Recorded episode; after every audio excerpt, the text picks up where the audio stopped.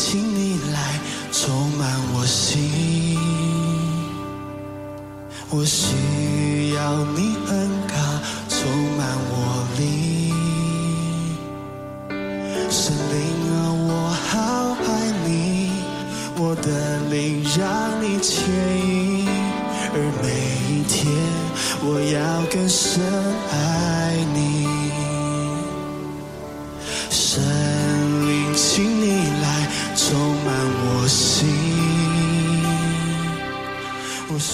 亲爱的弟兄姐妹，大家早！亲爱的好朋友们，大家好！啊、今天我们要进行到第《使徒行传》的第十五章。呃，我相信大家一直跟着使徒们在各地建立教会，以至于他们就经历了许许多多的事情。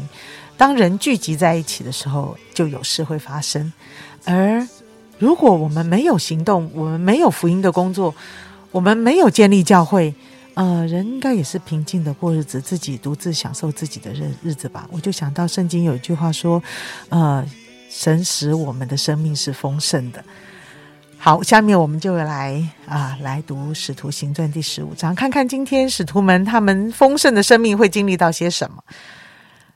第一节、第二节，有几个人从犹太下来教训弟兄们说：“你们若不按摩西的规条受割礼，就不能得救。”保罗、巴拿巴与他们大大的纷争辩论，众门徒就定规叫保罗、巴拿巴和本会中几个人为所辩论的上有有上耶路撒冷去见使徒和长老。下面我们要来读第六节到第十一节。使徒和长老商议这事，辩论已经多了。彼得就站起来说：“诸位弟兄，你们知道，神早已在你们中间拣选了我，叫外邦人从我口中得听福音之道，而且相信。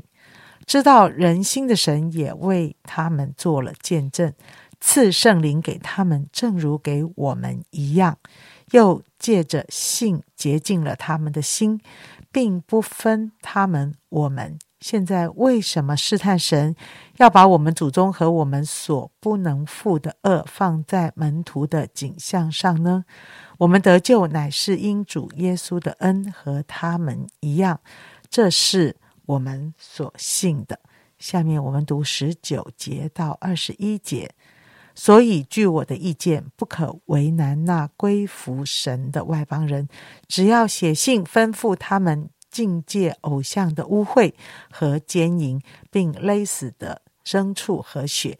因为从古以来，摩西的书在各城有人传讲，每逢安息日，在会堂里诵读。弟兄姐妹早安，各位好朋友大家好。呃，在《使徒行传》的第十五章呢，它记载了一个很重要的耶路撒冷会议。好，那它起因呢，就是因为当外邦的信主的外，当非犹太人外邦人信主的人数越来越多，那就有呃犹太教背景的人呢，就教导这些非犹太信徒说：哦，你们必须要遵守摩西的律法，按照摩西的规条受割礼，不然呢不能得救。那这样的一个教导呢，就使得一直在呃非犹太人当中传福音的保罗跟巴拿巴呢，就起来跟他们发生了争辩。那最后呢，啊，就决定派保罗、巴拿巴和几个人呢，就一起到耶路撒冷去见使徒跟长老，要知道这件事情该怎么办。那我们先看到这个会议的结论呢，就是讲到非犹太人，他们这些非犹太的信徒，他们是不必受割礼，他们不必进入犹太教，不必遵守这些犹太人的文化跟习俗。那但是呢，这一但是呢，呃。啊，使徒呢，他们要求这些呃非犹太的信徒必须要境界祭拜过偶像的食物啊，血勒死的牲畜啊，跟淫乱不道德的性关系。那这一些境界的这些东西呢，其实也都是在摩西五经里面摩西的律法当中所规定的一些的禁令。那也就是说啊，对这些不是犹太人的这些信徒呢，啊，他们不必受割礼，他们不必遵守这些摩西律法，但是在他们的教会跟他们的他们的生活当中，他们一定会有机会跟这些过去是犹太人，他们犹太人成为了基督徒的这些犹太信徒，他们会有一些互动，在生活上会有互动的机会。那他们不呃，这些非犹太人，他们不做这些在犹太人的律法当中，他们禁止很清楚禁止不去做的这些事情呢，不是为了遵守律法。这也不是得救的条件，而是表达到他们对于这一些犹太的弟兄、这些犹太的呃信徒的一种尊重。所以你可以说，这不是得救的条件，但是这是为了爱跟团契的缘故，因此要让这一些非犹太的信徒可以来遵守这样的一个规则。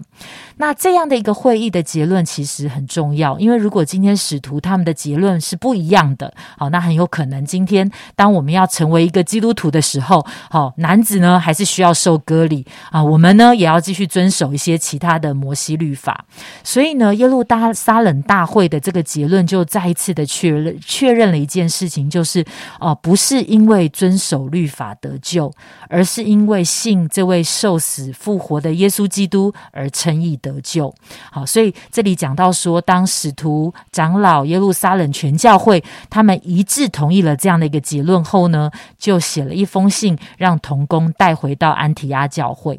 诶，我第一次呢，这是我第一次发现，诶，第二十八节呢，在使徒他们的信中就说，圣灵和我们都同意不把别的重担加在这些非犹太的这些信徒的身上。诶，我觉得很特别。如果你说，哇，这个是因为保罗、巴拿巴他们有很多的举证跟辩论，好，各方的这些大家都发表了自己的意见，好，经过了一番的辩论，所以做出了最后这个结论，哎，蛮合理的。但是，好像对于使徒们。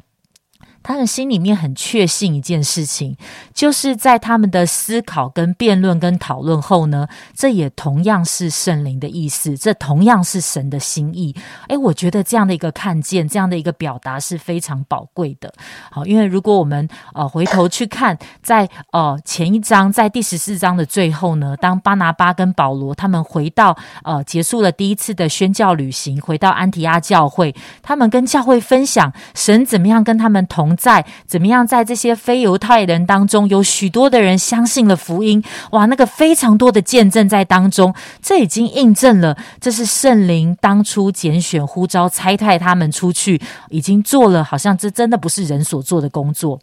而在这一次的这个十五章的，我们看到耶路撒冷的会议当中，彼得自己也提到他自己过去的经历，就是神怎么样在异象当中预备他的心，去向这些非犹太人传福音。跟尼流的一家听见就信了，那彼得就告诉他们说：“这是这是知道人心的神为他们做了见证，赐圣灵给他们，正如给我们一样，正如给犹太的这些信徒一样。所以呢，借着信洁净了他们的心，是。”不分他们我们的，也就是说，不管你是犹太人还是非犹太人，我们的得救都是因为主耶稣的恩典。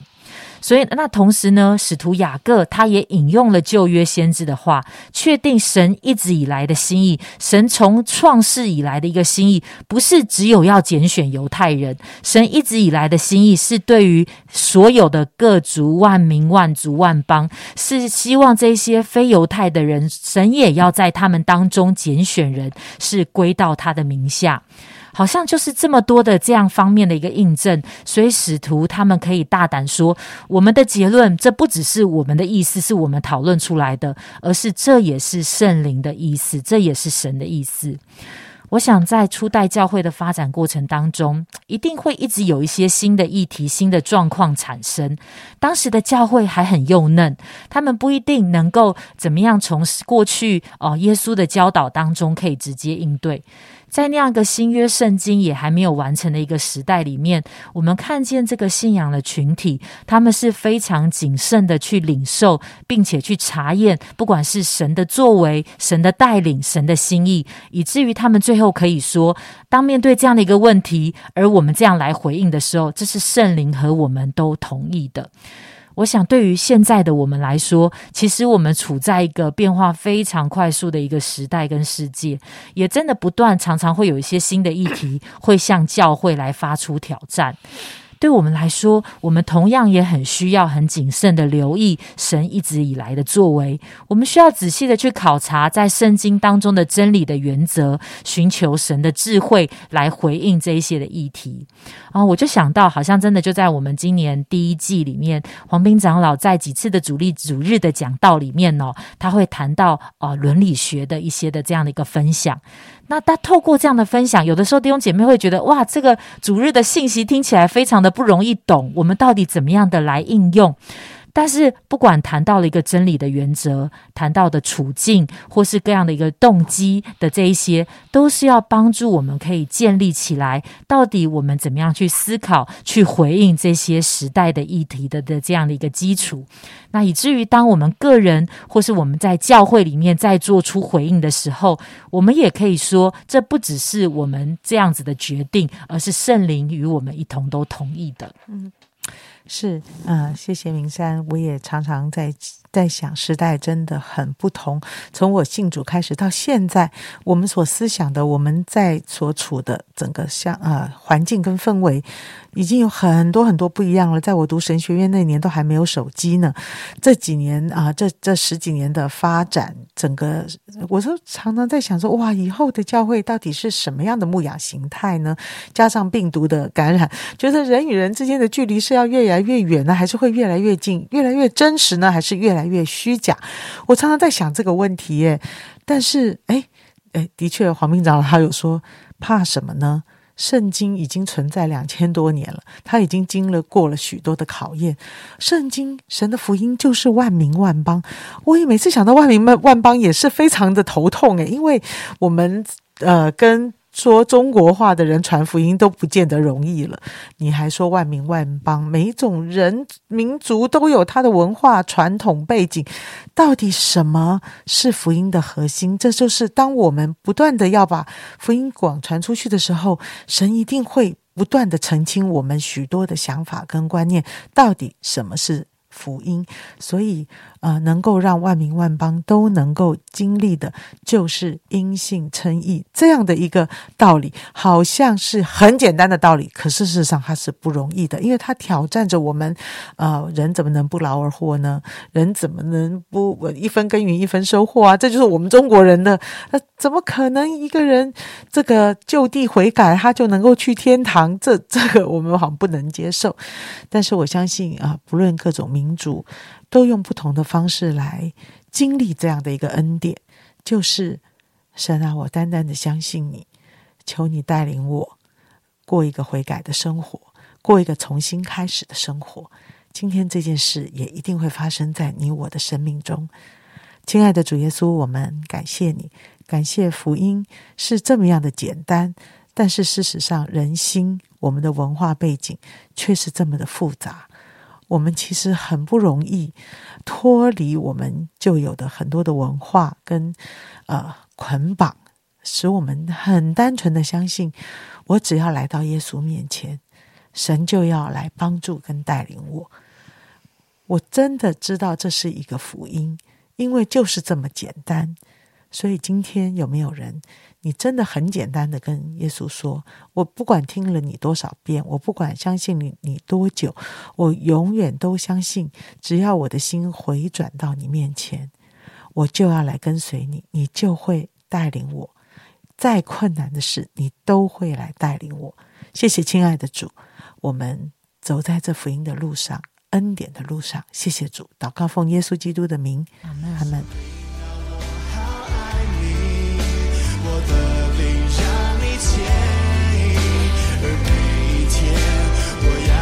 tonight.